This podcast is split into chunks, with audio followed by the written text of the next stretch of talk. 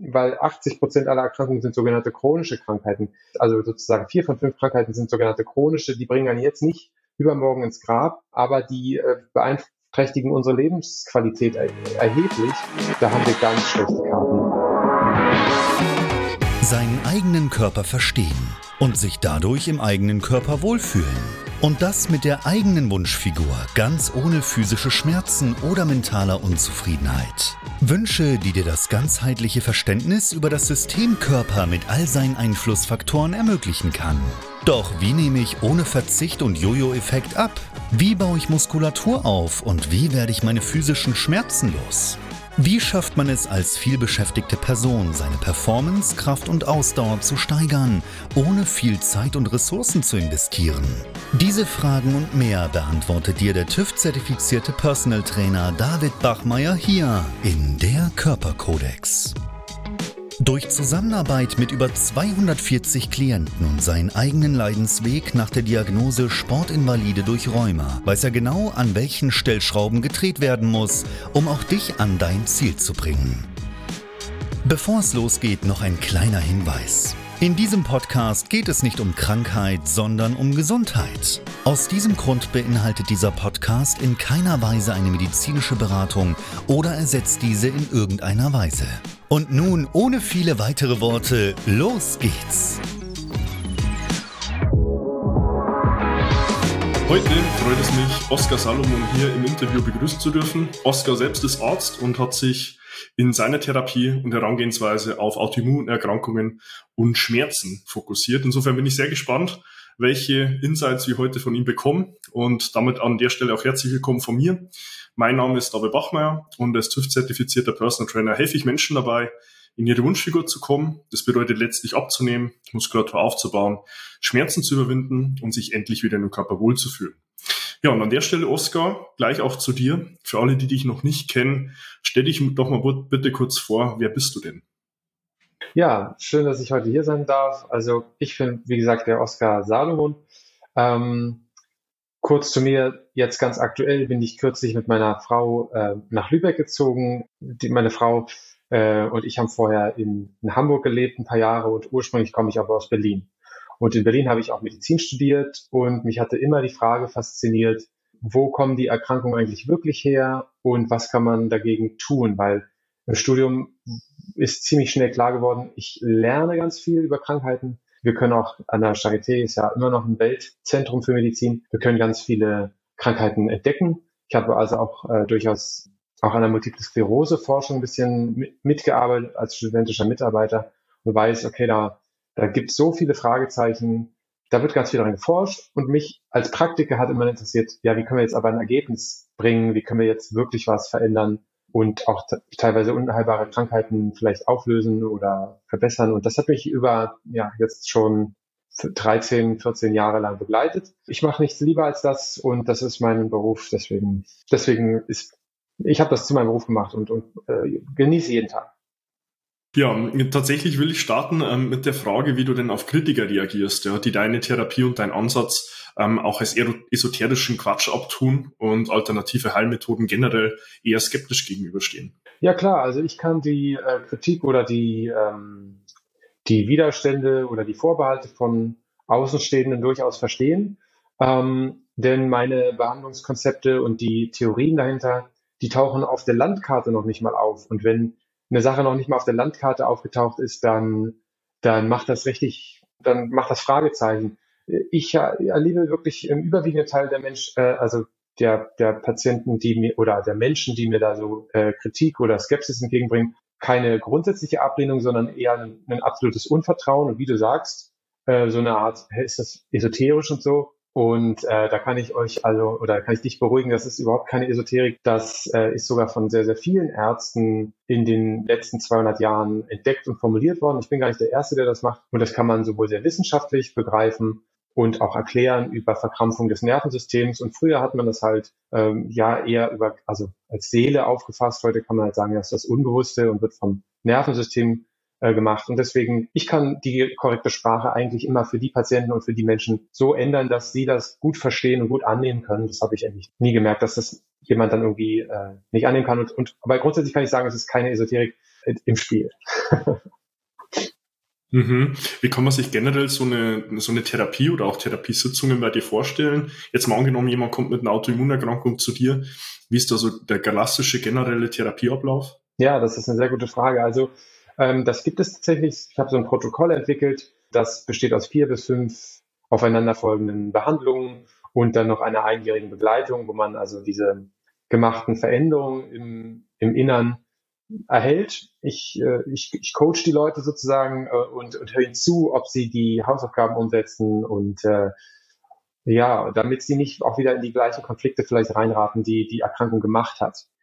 Und die Behandlung, wie sieht die aus? Also das, das sieht halt im Grunde eigentlich so aus, dass ich die, die ersten Sitzungen eine Tiefenentspannung anleite. So, das, das wirkt vielleicht wie eine geführte Meditation, ist ganz, ganz entspannt. Der Patient hört äh, sehr entspannende Musik und ich spreche mit seiner Seele, so nenne ich das ja, oder ja, ich, ich spreche mit den Patienten in einer möglichst großen Passivität und am vierten Tag beziehungsweise fünften Tag, da löst man dann die äh, seelischen Ursachen, also Konflikte und unterdrückte negative Emotionen auf. Man muss da durch gemeinsam und äh, wenn man das wieder erlebt hat und das noch einmal durchs Bewusstsein gegangen ist, dann gehen mit diesem Stress und den unterdrückten Emotionen auch viele Autoimmunerkrankungen und andere Erkrankungen weg. Was hältst du jetzt in dem Kontext so von der schnellen, oberflächlichen 5-Minuten-Medizin, äh, die ja viele Ärzte auch praktizieren und inwiefern unterscheidet sich das konkret von deiner Herangehensweise? Ja, das ist ja genau das, was ich eigentlich total verabscheue und wahrscheinlich jeder Arzt und jede Ärztin im Herzen ganz schrecklich findet, ist die 5-Minuten-Medizin. Habe ich im Studium auch noch kennengelernt. Da fing es dann an, dass man, wenn die Patienten zu uns auf Station kamen, das war in Berlin gewesen noch, dann musste man schon das Entlassdatum der Patienten schon auf eine große Tafel schreiben über dem Patientenbett. Und das war, also wir waren alle erstmal total schockiert. Und ähm, das, das heißt, da war irgendwie sozusagen, ich sag mal jetzt auf, auf Deutsch gesagt, der Arschtritt für den Patienten schon an der Wand. Und man hatte keine Zeit, ähm, wirklich zu gucken, was hatte der Patient, gibt es einen anderen Weg, was können wir wirklich ursächlich machen. Das war wirklich fünf Minuten Medizin. Und ich habe da, muss ich ganz ehrlich sagen, Rückenschmerzen bekommen, weil es für mich nicht der richtige Weg ist, so ranzugehen. Fünf Minuten Medizin ist so oberflächlich. Wir werden dann Handlanger, sage ich, der Pharmaindustrie, weil wir nur noch Medikamente geben und überhaupt nicht mehr die Erkrankung verstehen. Ja, viele Erkrankungen, also ich liebe Medikamente, die haben ihren Platz. Äh, auch die schweren Bomben, die haben alle ihren Platz in der Medizin zu einem gewissen Zeitpunkt, aber sie, wir müssen sie verstehen als, dass wir sie so kurz wie möglich geben dürfen, nur und immer nur dann, wenn sie wirklich Sinn machen und sonst müssen wir andere Wege gehen. Und, und das kann man in der 5 Minuten Medizin ist das unmöglich aus meiner äh, die Ursachen zu finden und, und, und aufzulösen. Ja, du sprichst das selbst jetzt auch gerade an, dass es eigentlich jedem Arzt im Herzen äh, schmerzen wird und zwangsläufig auch das so der Fall ist. Ja, würdest du dann in dem Kontext sagen, dass eher das System an sich krank ist? Also jetzt auch eher weg von der Definition eines Gesundheitssystems, eher auch hin eher zu einem orientierten Krankheitssystem, wo dir selbst eigentlich als Instanz gar nicht die Möglichkeit bleibt, wirklich auf die Ursache draufzugehen? Ja, leider ja. Leider ist das System sehr, wir, wir erleben aus meiner Sicht ein bereits scheiterndes Gesundheitssystem. Also ich sage immer, das ist ein Zugunglück in Zeitlupe, aber es ist ein Zugunglück. Ich will gar nicht mit dem Finger auf andere zeigen oder auf nach oben oder nach unten oder so. Das hat viele Gründe, es hat auch historische Gründe. Ich mache mal nur zwei, die es gibt. Also das eine ist natürlich die äh, die, die deutliche Verwirtschaftlichung der Medizin. Ne? Und wenn man, wenn man nur noch Unternehmen hat, ja, Pharmaunternehmen, die ihr Geld machen müssen, das sind Aktien ähm, gelistete Konzerne, die müssen Profit erwirtschaften für ihre, für ihre Anteilseigner. Und da geht es nicht darum, jemanden gesund zu machen, sondern am besten in der Schwebe zu halten zwischen gesund und krank. Und äh, es gibt tatsächlich systemimmanent keinen Anreiz, Ursachen wirklich aufzulösen. Nur ganz wenige Player im Gesundheitssystem haben das. Das ist ein großes Problem. Äh, das heißt, es muss sich eigentlich lohnen, dass Unternehmen mit der wirklichen Auflösung von Krankheiten Geld machen. Dann, dann wäre das System super. Und das Zweite ist, dass wir eine, eine hohe Hierarchie haben. Also die Menschen, ne, ihr kennt das vielleicht, du gehst zum Arzt und der guckt von oben nach unten oder der hört dir nicht richtig zu oder, oder ein Arzt versteht dich, aber der Chefarzt sieht es ganz anders und dann diese fünf Minuten Medizin, das muss zack, zack gehen. Das sind sehr viel hierarchische und ähm, so wie man mit Menschen und umgeht und was in Medizin braucht, das sind noch solche Probleme auch noch. Die, die beiden sind die größten aus meiner Sicht. Mhm. Sehr interessant zu hören. Ja. Ähm, was entgegnest du Menschen, die behaupten, dass so alternative Heilmethoden, wie jetzt auch in deinem Fall, die du ja versuchst auch ähm, anzuwenden, nur deshalb so erfolgreich sind, weil sie einen Placebo-Effekt bewirken? Ja, das ist an sich ja keine falsche Aussage. Also die Aussage ist, sage ich mal, zu 50 Prozent richtig. der Placebo-Effekt ist aber nicht gut verstanden. Also wir wissen nur, äh, der, der Mensch wird durch eigene Kraft wieder gesund, durch die Kraft des eigenen Geistes. Ähm, und das, das soll er ja auch. Es ist allerdings falsch zu sagen, dass, dass es sich rein um einen eingebildeten Effekt oder so handelt. Das kann man zum Beispiel daran erkennen, dass, dass ich schon oft unheilbare Krankheiten begleitet haben, habe, bei denen es absolut nicht denkbar ist, dass sie oh Wunder, oh Wunder, durch den Placebo-Effekt äh, von heute auf morgen oder also innerhalb dieser wenigen Tage oder Wochen verschwunden sind. Das, das ist nicht, äh, das ist in einem Fall noch denkbar, aber nicht, wenn das in Serie geschieht. Und deswegen muss ich das, diesen Schuh kann ich mir nicht anziehen, aber den anderen Placebo-Effekt spielt tatsächlich immer eine Rolle und jeder Dienstleister möchte seine Arbeit etwas besser darstellen, als sie ist. Es ist ganz oft die geistige Kraft des Patienten, die sich selber heilt und man macht gar nicht so viel. Aber es gibt eben auch die Fälle, da muss man richtig ran und der Placebo-Effekt spielt also überall eine, Rolle bei jedem Medikament. Und ja, deswegen würde ich sagen, 50-50 ist richtig daran. Hast du schon mal einen Patienten abgelehnt, weil du nicht geglaubt hast, dass du ihm helfen konntest? Und falls ja, wie gehst du dann damit um, wenn deine Therapie auch im Endeffekt nicht den gewünschten Erfolg erzielt? Ja, das ist eine sehr spannende Frage. Ich habe schon Patienten abgelehnt, denen ich nicht, die ich nicht helfen konnte. Ähm, weißt du, ich, ich glaube, jeder na, ich will, ich will jetzt nicht jeden Menschen damit reinbeziehen, aber viele Menschen in Heilberufen, vielleicht kennst du das auch von dir, die haben ein bisschen, wir haben so einen Wunsch, allen Menschen zu helfen. Ja, so am liebsten wollen wir allen helfen und wir wollen sagen, ach, mach's doch so, wie ich es mache. Ich habe so einen coolen Weg gefunden, machen doch auch. Und dieses Sendungsbewusstsein, das hatte ich am Anfang ganz viel mit dieser Therapie nach den ersten Erfolgen und habe dann durchaus auch Patienten auch behandelt, auch mehrere behandelt, wo ich im Nachhinein dann gemerkt habe, ich hätte es hier an dieser Stelle schon sehen können oder ansprechen können, etwas, was dann ein, ein Heilungshindernis oder ein, ein Ergebnishindernis war, ja. Und, und heutzutage gehe ich schon dazu über, ich habe also bestimmte Kriterien fest, festgestellt, die, ähm, ähm, die, die hinweisen, dass ein Patient Erfolg haben wird und aber auch Geisteshaltung, sage ich mal, die, wo ein Patient nicht äh, also schlechte Aussicht hat, mit meinem Weg äh, erfolgreich zu sein. Ich mache mal ein Beispiel. Ähm, am besten ist es wirklich, eigenmotivierte Patienten zu haben. Du kennst das sicherlich von deinen Personal Training ähm, Kundinnen und Kunden, die, die wirklich eine eigene, äh, eine eigene Motivation haben und das auf eigene Faust verstehen wollen, ähm, die auch wissen, irgendwie, irgendwie spüren, ja, man, man muss es ja aus eigener Kraft schaffen. Der andere kann einen nicht heilen. Ich muss es selber schaffen. Das ist immer so ein Ding. Wenn, wenn das fehlt, dann lehne ich natürlich auch Menschen ab und sage ihnen, ich bin nicht der Richtige für dich. Ist, denke ich, auch ein wichtiger Punkt, ja. Und auch für jeden, der das an der Stelle hört oder auch sieht, hat immer auch zu sehen, ähm, es ist halt immer nur eine Hand, die man reichen kann. Ja, aber greifen muss sie der Gegenüber immer auch noch selbst. Also du kannst ihn nicht zum Ziel tragen, du kannst ihm nur zeigen, wohin geht der Weg, du kannst ihn auch gerne dabei begleiten. Aber das hat letztlich immer auch noch eine Eigeninitiative, die man uns äh, uns nicht äh, legen muss, auch zwangsläufig. Ähm, wie rechtfertigst du da die hohen Kosten deiner Therapie, ähm, wenn die Wirksamkeit von dem Kontext jetzt nicht unbedingt wissenschaftlich bewiesen ist? Du hast vorhin ja angesprochen, das ist noch nicht wirklich so auf der Landkarte. Und wie viele äh, Patienten sind letztlich auch bereit dafür, dann letztlich Geld auch zu, auszugeben? Ja, ich würde gerne noch einen Teil der Frage beantworten, die du äh, eben gestellt hast, nämlich ähm, wie gehe ich mit Patienten um, die, die keinen Erfolg haben. Und das, das tut natürlich immer weh. Ja, das tut dem Patienten weh und auch mir tut das weh, aber man muss es akzeptieren. Es ist Teil der, der, des, der charakterlichen Reifung, dass wir ähm, auch, dass wir nicht jedes Ergebnis erreichen können. So, ich, ich kann es nicht immer sagen, warum es im einen Fall geklappt hat oder nicht. Da spielt also, da spielen Faktoren eine Rolle, die ich noch nicht kenne.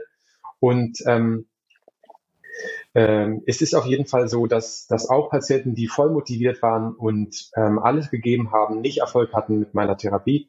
Und deswegen will ich das überhaupt nicht den Patienten in die Schuhe schieben, sondern ich, da, da, da lerne ich immer weiter dazu, welchen Weg es vielleicht noch gibt oder welchen anderen Weg ich dann anbieten kann ähm, oder andere Wege es dann noch gibt ist, denke ich, ein wichtiger Zusatz auch. Ja, also ähm, weder du noch ich haben die Möglichkeit, irgendwo absolutes, ähm, ja, Versprechen ist wahrscheinlich das falsche Wort, aber äh, absolute Aussicht geben zu können. Ähm, und ich denke, genau an solchen Dingen wächst, wächst man ja auch selbst, ja, sich nochmal die Frage zu stellen, was sind so vielleicht die Einflussfaktoren, die man noch nicht mit dem Schirm hatte und die man dann vielleicht in Zukunft auch mit dazu nehmen kann und sollte zwangsläufig auch. Vielleicht nochmal zurück auf die, die zweite Frage, um sie dir auch gerne nochmal zu wiederholen, dass du sie auf dem Schirm hast, so wenn du ähm, im Hintergrund Personen siehst, die jetzt irgendwo ähm, sagen, ja, ähm, oder auch behaupten, dass Heilmethoden generell ähm, eine ja, Wirksamkeit haben, die jetzt nicht wirklich wissenschaftlich fundiert ist. Du hast ja vorhin auch von dieser Langkarte gesprochen, die es so in der Form noch nicht gibt. Ähm, wie rechtfertigst du in dem Kontext die hohen Kosten auch deiner Therapie und wie viele Patienten sind am Ende des Tages auch bereit, ähm, viel Geld dafür auszugeben?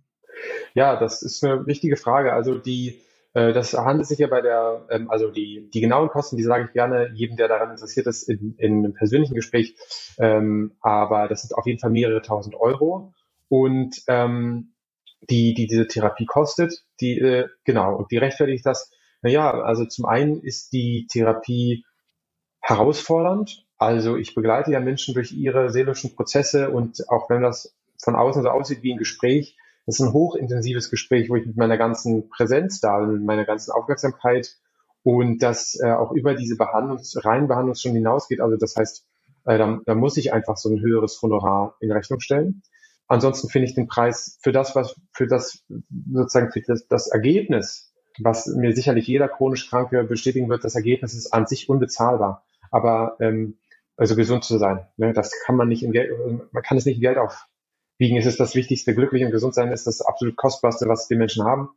Und ähm, ich, äh, ja, ich habe schon auch, ich erlebe auch Patienten, dass sie sagen, ja, ich muss dafür erstmal sparen und dann äh, tut mir das natürlich persönlich leid, aber genau, das, das ist einfach eine Notwendigkeit der Sache und es, es gibt aber auch Patienten, die setzen Himmel und Erde in Bewegung und, und können sich das dann leisten oder genau, also am Geld scheitert es aus meiner Erfahrung äh, recht selten. Ja, ist, denke ich, auch eine wichtige Perspektive, weil am Ende des Tages, du sprichst ja selbst auch an, ist Gesundheit hat auch das grundlegende, wichtigste Gut, weil wenn das irgendwo fehlt, äh, brechen halt auch andere ähm, Lebensbereiche ein.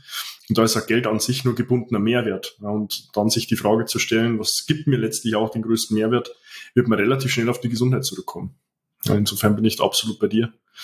Ähm, äh, wie beurteilst du die wissenschaftliche Evidenz generell von Naturheilverfahren, ähm, die ja oft als nicht ausreichend Beleg gelten? Da will ich in Kürze gerne mal zwei Antworten dazu geben. Das eine ist, dass viele Wissen, also dass viele Naturheilverfahren nicht wissenschaftlich belegbar sind.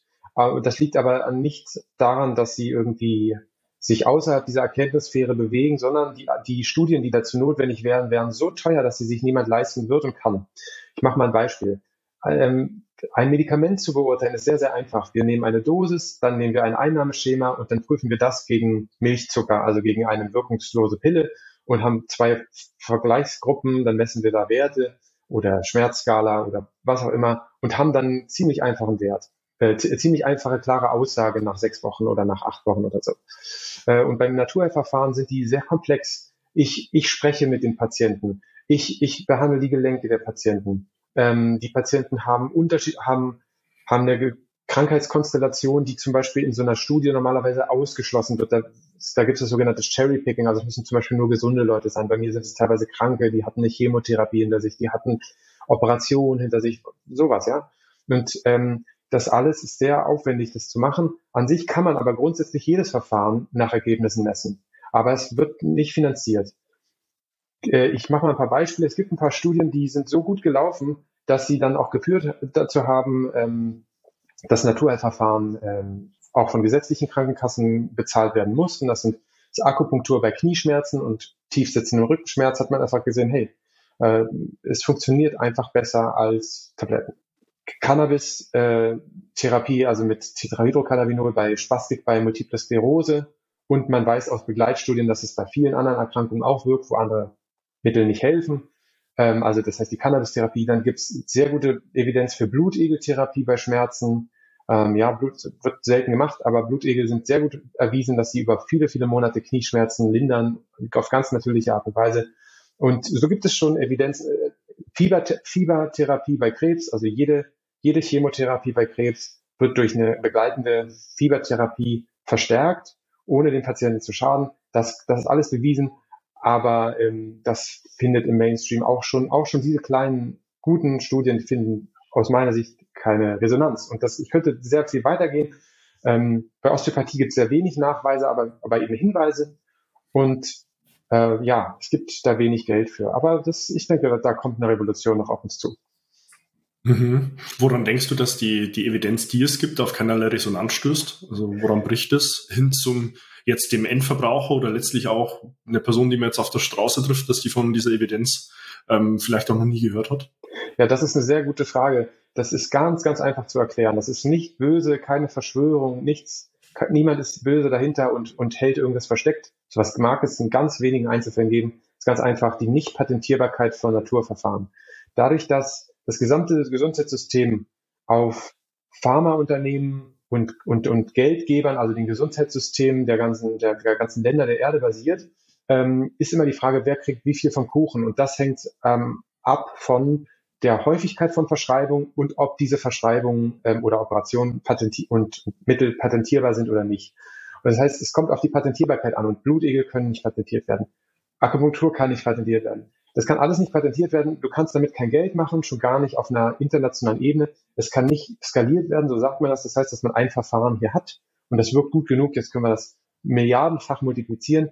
Das geht eigentlich nur mit Pharmaka. Die wiederum sind keine Ursachentherapie, also ganz, ganz selten mal, aber Schmerzmittel schon gar nicht, äh, viele andere eben auch nicht. Und das ist der einzige Hintergrund. Wenn wir dieses System ändern würden ähm, und zum Beispiel Ärzte nur ihr Geld sehen würden, wenn die Patienten gesund sind und aufhören würden, ihr Geld zu sehen, wenn die Patienten krank werden und wenn die Pharmaunternehmen äh, profitabel wirtschaften könnten mit echten, wirksamen, dauerhaft heilsamen Therapien, das wäre schon mal völliger Gamechanger. Wir würden ganz andere Ergebnisse sehen in, in wenigen Jahren. Ja, insofern wird sich wahrscheinlich auch die Resonanz dann ändern, wenn es halt solche Evidenzen auch gibt, ähm, weil halt die Orientierung hin zu, ähm, wo liegt eigentlich mein eigenes Bestreben, was will ich erreichen, hat auch wirklich in der Kuration und im besten Fall auch einer langfristigen Auflösung von solchen Missbefindlichkeiten legen würde. Wahrscheinlich weniger an der akuten, finanziell motivierten ähm, Basis, wo ich sage, auf diese Richtung gehe ich jetzt. Ja. Ähm, was hältst du von der Tatsache, dass alternative Heilmethoden wie jetzt Osteopathie beispielsweise in Deutschland immer noch nicht vollständig anerkannt sind? Ähm, und welche Änderungen wünschst du dir dafür auch in der Zukunft? Ja, ja, ich kann, das, das ist so, dass ich ähm, mich sehr gut in andere Menschen hineinversetzen kann und ich kann es durchaus verstehen. Denn unter medizinmathematischer Sicht kann man, äh, wie ich das ja auch eben schon sagte, Osteopathie nicht so gut bewerten wie, Pharma, wie, wie Schmerzmittel. Man kann es einfach nicht. Die Osteopathie ist so komplex. Ich kann ja nicht zu jemandem hingehen, der Knieschmerzen hat, äh, zehn Leute, die Knieschmerzen haben und ein Osteopath würde alle zehn Leute unterschiedlich behandeln. Ich würde sagen, ich gucke mir seinen Dünndarm an, seinen Dickdarm, ich gucke mir, ich gucke mir den Zug auf der Wirbelsäule an, ich gucke mir die Schultern an. Das kann man alles nicht in der Studie eindeutig dann auf einen Handgriff oder so zurückführen. Man müsste einen Handgriff untersuchen und sagen, wirkt dieser Handgriff jetzt oder wirkt ein anderer? Das kann man bei Osteopathie nicht. Und deswegen ähm, wird es auch unter Medizin, unter medizinstatistischer Sicht kann man es einfach schlecht belegen, so dass es anerkannt wird. Was man hingegen sagen kann, ist, diese, sage ich mal, pharmakologische Therapie mit Schmerzmitteln und so, die ist keine Ursachentherapie. Also wir sollten eigentlich sowieso grundsätzlich davon weggehen und sagen, lasst uns das so wenig wie möglich verschreiben und, und den Naturheilverfahren einfach aus gesundem Menschenverstand viel mehr Platz einräumen ich denke, so ein praktischer Weg wäre wichtig. Man kann es mit, mit Studien teilweise nicht belegen und ich, ich, ich, ich kenne Medizinstatistik Statistik dafür zu wenig. Ich will mich da auch gar nicht drüber aufregen. Äh, wenn Sie das unbedingt brauchen, diese, diese Studien, dann man kann sie nicht erbringen. Ja, man, man, dann muss man einen anderen Weg gehen. Über gesunden Menschenverstand. Verstehe. Was wäre da so konkret auch die Änderungen, die du dir in diesem Kontext wünschst? Also wenn man jetzt auf Osteopathie man nur sich als Beispiel fokussiert, ähm, was wäre da so dein Wunsch, wenn es jetzt auch darum geht zu sagen, das äh, müsste irgendwo vollständig anerkannt sein? Ja, sehr, sehr gute Frage. Also das als erstes würde ich mir vorstellen, also das schieße ich jetzt aus der Hüfte, ich habe mir keine Gedanken gemacht, aber als erstes müssten die Mediziner, sowohl, ja, sowohl die Mediziner als auch die, die Hausärzte müssten zum Beispiel alle ein Fach überhaupt erstmal in, Altern Naturheilkunde und Alternativmedizin haben. Das haben die ja gar nicht. Das heißt, die können das, die haben keinen Überblick darüber, was es überhaupt gibt, können das auch nicht verschreiben. Wenn man jetzt aber zum Beispiel, es gibt in, in ähm, Untersuchungen von Dr. John Sarno, das ist ein Rehabilitationsmediziner der USA, der hat festgestellt, dass bei 60 Prozent der Menschen, die seine Bücher nur lesen über die wahren Ursachen von, von Rückenschmerzen, dass bei 60 Prozent der Menschen schon die Rückenschmerzen verschwinden. Könnt ihr googeln, ja? Ähm, John Sarno. Und das wurde in Studien auch gezeigt, dass sein Programm sehr, sehr gut wirkt bei chronischen Schmerzpatienten, also mehr als eine Placebo-Gruppe. Und ähm, alleine das müsste man den Ärzten, man müsste ihnen dieses Tool geben, also dieses Werkzeug, dieses Werkzeug, dieses Werkzeug vorstellen und dieses und ihnen sagen, verschreibt davon, gebt davon, was ihr für richtig haltet und die, äh, die Medikamente lasst ihr schön im Schrank, die sind äh, Nummer zwei oder drei. Und so müsste man rangehen. Man müsste das ganze, die ganze Bildung ähm, rangehen. Ich sehe zum Beispiel auch, man sollte gar nicht Bio-Lebensmittel äh, kennzeichnen, sondern man sollte die herkömmlichen Lebensmittel kennzeichnen mit gespritzt Chemie-Lebensmittel und mit, äh, mit Kunstdünger und so weiter, so dass man, weil die Bio-Lebensmittel sind eigentlich die, die wir natürlicherweise essen sollen, ja. Und das sind so, das sind die Änderungen, die, die ich mir vorstelle. Also eher tatsächlich jetzt auch ein Beispiel von den Lebensmitteln auf einer anderen, äh, von der anderen Seite her gedacht, nicht ähm, in den äh, Vordergrund zu stellen, so was ist jetzt abseits der Norm, was ist besonders gut, sondern hat tatsächlich das eigentlich als Standard zu sehen, oder? Verstehe ich ja, das richtig? Ich, genau, du verstehst das richtig. Das hat der Standard zu sein, dass wir äh, nahezu keine Spritzmittel einsetzen, dass wir natürliche Kreisläufe haben, dass die Bodenqualität gut ist, dass man kann, wenn man genau hinschaut, kann man im Grunde überall schaffen, dass alle Systeme profitieren, dass der Kunde profitiert, der Anbauer oder der, der also der Kunde, der, der die Leistung erbringt und das Umfeld. So muss es sein. Und wann immer man nicht drei Gewinner hat, die drei, drei Gewinner, die sagen, ich habe profitiert, du hast profitiert, das Umfeld hat profitiert, dann muss man was ändern. Und das ist in der Landwirtschaft definitiv auch so, genauso wie in der Medizin. Ärzte sind total ausgebrannt, Krankenpflegerinnen und Krankenpfleger noch viel mehr. Und die Patienten werden nicht wirklich gesund. Also nicht so, wie man sich das wünscht bei so einem teuren Gesundheitssystem. Deswegen, da gibt's viel Verbesserungsbedarf. Was entgegnest du Menschen, die äh, behaupten jetzt auch in dem Kontext, so dass alternative Heilmethoden so den Erfolg der Schulmedizin gefährden könnten? Also jetzt auch bezogen auf den Wunsch, den ich ja vorhin dir als Frage gestellt habe. Ja. Ähm, was würdest du diesen Menschen entgegnen? Ja, da würde ich erstmal sagen, welcher Erfolg? Äh, welcher Erfolg der Schulmedizin? Also die Schulmedizin hat in zwei bis drei Bereichen große Erfolge. Das ist in der Pharmakotherapie akuter Krankheiten, also Medikamente bei akuten, schweren Krankheiten und in der Chirurgie und in der Notfallmedizin. Und beim Rest der Erkrankungen, weil 80 Prozent aller Erkrankungen sind sogenannte chronische Krankheiten, da sieht die, äh, und das sind also sozusagen vier von fünf Krankheiten sind sogenannte chronische, die bringen einen jetzt nicht übermorgen ins Grab, ähm, aber die äh, beeinträchtigen unsere Lebensqualität er erheblich. Da haben wir ganz schlechte Karten. Ähm, du weißt das vielleicht auch aus deiner persönlichen Geschichte, wie das, wie das da ist, was man dann angeboten bekommt ähm, oder, oder eben nicht angeboten bekommen kann. Deswegen sage ich, die Alternativmedizin äh, schmälert überhaupt nicht den Erfolg der Schulmedizin, sondern sie macht den Misserfolg der Schulmedizin in so vielen Bereichen eigentlich deutlich und ergänzt sie. Weil für mich gibt es nur eine Medizin, nämlich die, die funktioniert, die die Ergebnisse bringt. Es gibt keine Alternativmedizin. Es wird nur so gesagt, damit Menschen eine Vorstellung davon haben, okay, das, was ich kenne bisher, was nicht so gut funktioniert hat oder was eben gut funktioniert hat, das ist das eine, was aus den Universitäten kommt. Und Alternativmedizin sagt eben das, was aus der Erfahrung kommt ist, aber es ist eine Medizin für mich. Aber ich bin ja auch das lebende Beispiel. Ich habe ja Medizin studiert und bin dieser Komplementärmediziner. Äh, ich habe das ja zusammengebracht und ich kann den Leuten immer wieder zeigen, es passt sehr, sehr gut zusammen. Mhm. Hast du dafür diese drei einzelnen Teilbereiche von äh, Schulmedizin jetzt im klassischen Sinn, wo du Erfolg siehst, auch mal ein konkretes Beispiel? Ja. Äh, jetzt für jemanden, der an der Stelle hier das Ganze sieht oder auch hört und sich darunter gar nichts vorstellen kann. Ah ja, klar. Ja. Vielleicht auch ein konkretes Beispiel zu dem Rest, zu diesen restlichen 80 Prozent. Ja, also, äh, wo es dann vielleicht erst in den Naturheilverfahren eine Möglichkeit gibt, das Ganze aufzulösen. Ja, mal ein Beispiel. Also die Medikamententherapie der Schulmedizin ist, ist eine riesen Erfolgsgeschichte in, bei akuten Krankheiten. Ein Beispiel. Nahezu alle Infektionskrankheiten sind mit Antibiotika, also durch Bakterien sind mit Antibiotika zu behandeln. Wir haben also keine Pest, kaum Cholera. Wir haben, wir haben ganz viele Erkrankungen nicht mehr. Ja, ein Riesenerfolg. Wenn, äh, wenn du, wenn du mal an Lepra erkrankst, gibt sofort im Medikamentenschrank das richtige Medikament für dich. Früher war das eine Seuche, die hat die, die, die, die ist nicht fein, die gibt es ja immer noch in manchen Bereichen des Lebens. Also das heißt, das ist so ein Beispiel, Antibiotika äh, sind eine riesen Erfolgsgeschichte der, der Schulmedizin. Äh, dann im Bereich der Chirurgie, alles, was mit Notfallchirurgie zum Beispiel zu tun hat, zum Beispiel wenn du eine Blinddarmentzündung hast, das hat früher äh, den überwiegenden Teil der Menschen das Leben gekostet. Oder die extra, also die Eileiterschwangerschaft ist eine tödliche Erkrankung. Ohne unsere genialen Operateurinnen und Operateure es stirbt jede Frau dran, die eine Eileiterschwangerschaft hat. Absolut jede. Äh, und und ähm, sowas zum Beispiel. Oder ähm, die Rettung, ja, also das als Beispiel für, für die Chirurgie. Und was war das dritte? Das war die Notfallmedizin, genau. Wenn du also ähm, einen Autounfall hast und literweise Blut verlierst, ohne Schulmedizin ist, bist du dem Tode geweiht. Aber dank der Schulmedizin kann man dir Kunst, also kann man dir sozusagen äh, Flüssigkeit geben, man kann dir Erythrozytenkonzentrate geben, das heißt also Spenderblut, man kann dich am Leben halten, man kann dich an eine Atmungsmaschine anschließen, man kann sogar dein Herz wiederbeleben. Also da, das sind einfach Riesenerfolge. Das kann die Alternativmedizin überhaupt gar nicht. Ähm, aber das ist ein Riesenerfolg. Ja, wenn dir was Schlimmes passiert, Autounfall hast, du angeschossen wirst oder so, ja, dann kann dir groß, großartig geholfen werden. Und ähm, jetzt zur Alternativmedizin.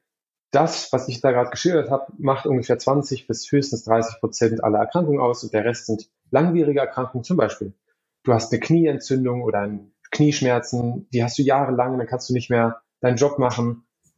Und die Schulmedizin sagt dir nur, ja, ich, ich gebe dir Schmerzmittel und dann gebe ich dir irgendwann ein, ein Gelenk, ein künstliches Gelenk. Aber so wirklich an der Ursache rauszufinden, warum habe ich überhaupt diese Schmerzen, so das, das kann die Schulmedizin und Orthopädie oft nicht so gut.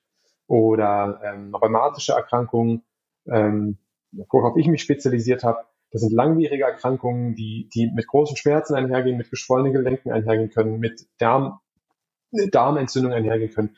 Da gibt's dann Immun, also sozusagen Anti-Immun-Medikamente, die dein Immunsystem unterdrücken.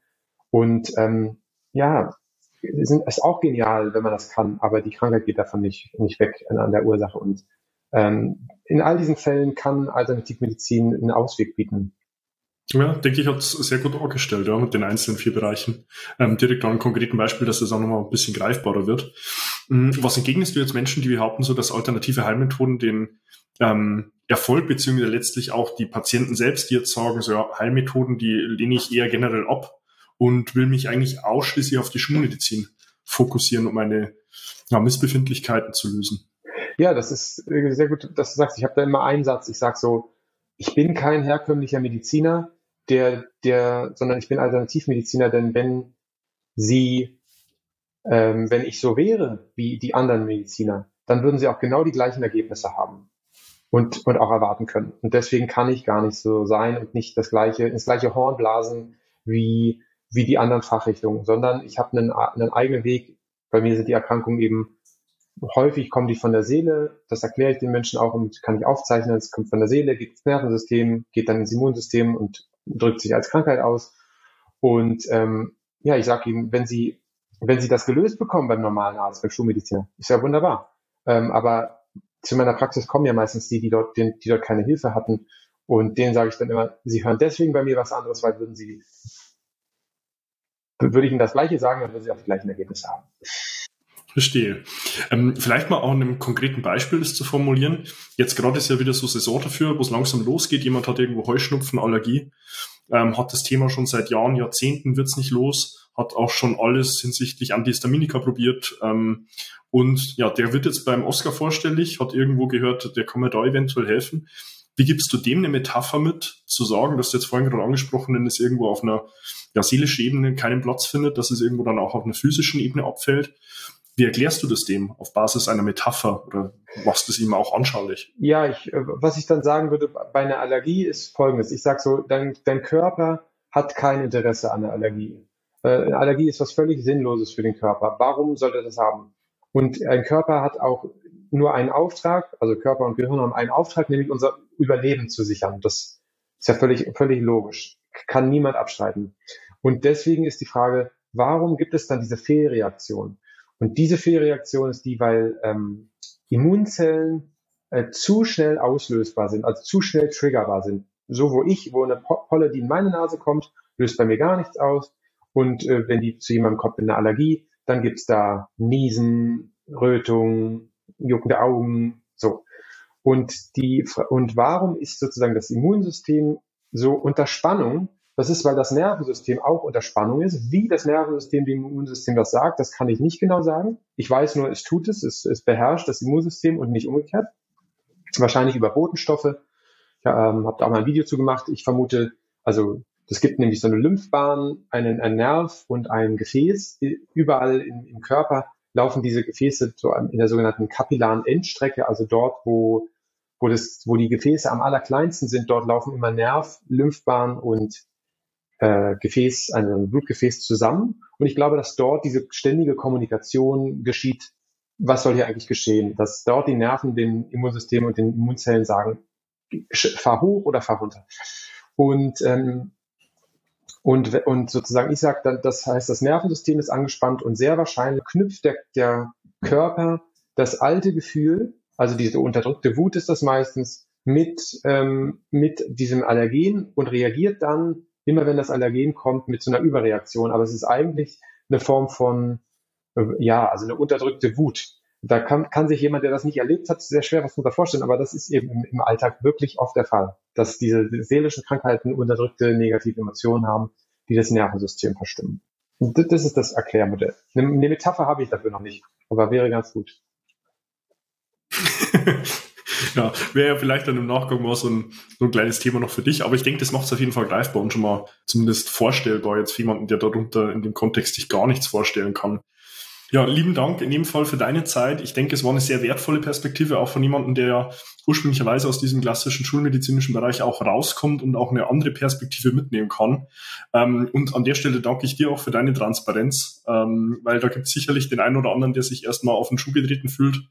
Ähm, und insofern auch lieben Dank dafür deine Offenheit, auch zu den einzelnen Fragestellungen. Ich denke, du kannst damit auch ja, vielen Personen nochmal eine Perspektive geben, die sich auch irgendwo mit dem Kopf vor der Wand befinden und sagen, ich gefühlt schon alles durch. Es gibt immer noch eine andere Alternative und eine Möglichkeit. Ähm, man muss halt letztlich auch dafür eine gewisse Offenheit mitbringen. Insofern, äh, wie gesagt, lieb, lieben Dank für deine Zeit. Ähm, wenn du dich an der Stelle abgeholt fühlst, nimm gern zum Oscar Kontakt auf.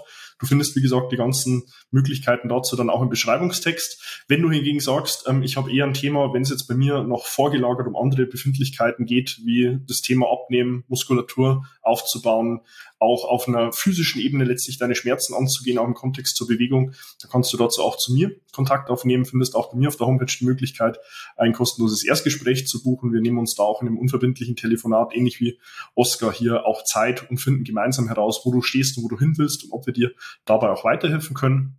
Ja, insofern ähm, würde ich mich auch freuen, wenn du den ähm, YouTube-Kanal abonnierst, um über fortlaufend neue Inhalte Interviews auch sicherlich nochmal an der zweiten Stelle hier beim Oscar ähm, dann auch nochmal auf dem Laufenden bleibst. Kannst auch gerne meinen Podcast, der Körperkodex, abonnieren, ähm, sowohl auf Apple als auch auf Spotify und kannst auch gern 15 Sekunden deiner Zeit aufwenden, um dem Algorithmus hier Daten zu liefern, mit einer 5-Sterne-Bewertung und zu sagen, hey, der Inhalt hier, der hat mir selbst auch weitergeholfen, um dann letztlich auch dieser ja, Nachricht von Oscar hier nochmal mehr Reichweite zu geben und das Ganze nach außen zu tragen. Du findest mich selbst auch auf Instagram, kannst mir dort auch gerne private Nachricht schreiben, findest mich unter dem Namen. Wenn du sagst, hey, ich hätte nur mal kurz ein Thema, ähm, dann finden wir auch dazu eine Lösung. Ja, insofern an der Stelle, glaube ich, ein drittes Mal nochmal danke ähm, für deine Zeit, Oskar. Und wie bei jedem meiner Interviews hast du an der Stelle hier auch das letzte Wort. Sagen danke für eure Aufmerksamkeit, wenn ihr durch den langen Podcast beziehungsweise das lange Interview bisher durchgehalten habt und danke nochmal an dich, David, für das tolle Interview. Hat mich sehr wohl gefühlt. Sehr gern, Oskar. Hat mich sehr gefreut. Ich wünsche euch beziehungsweise dir an der Stelle auch nur das Beste und freue mich, dich dann schon in meinen nächsten Inhalten wieder begrüßen zu dürfen. Bis dahin, dein David. Wenn du jetzt wissen willst, wie du dich endlich wieder in deinem Körper wohlfühlst, dann geh jetzt auf davidbachmeier.com und buche dir dein kostenloses Erstgespräch. David Bachmeier und sein Team finden mit dir gemeinsam heraus, vor welchen Herausforderungen und Problemstellungen du stehst und erarbeiten mit dir gemeinsam eine Strategie, um deine Ziele zu erreichen. Buche dir jetzt dein kostenloses Erstgespräch auf davidbachmeier.com.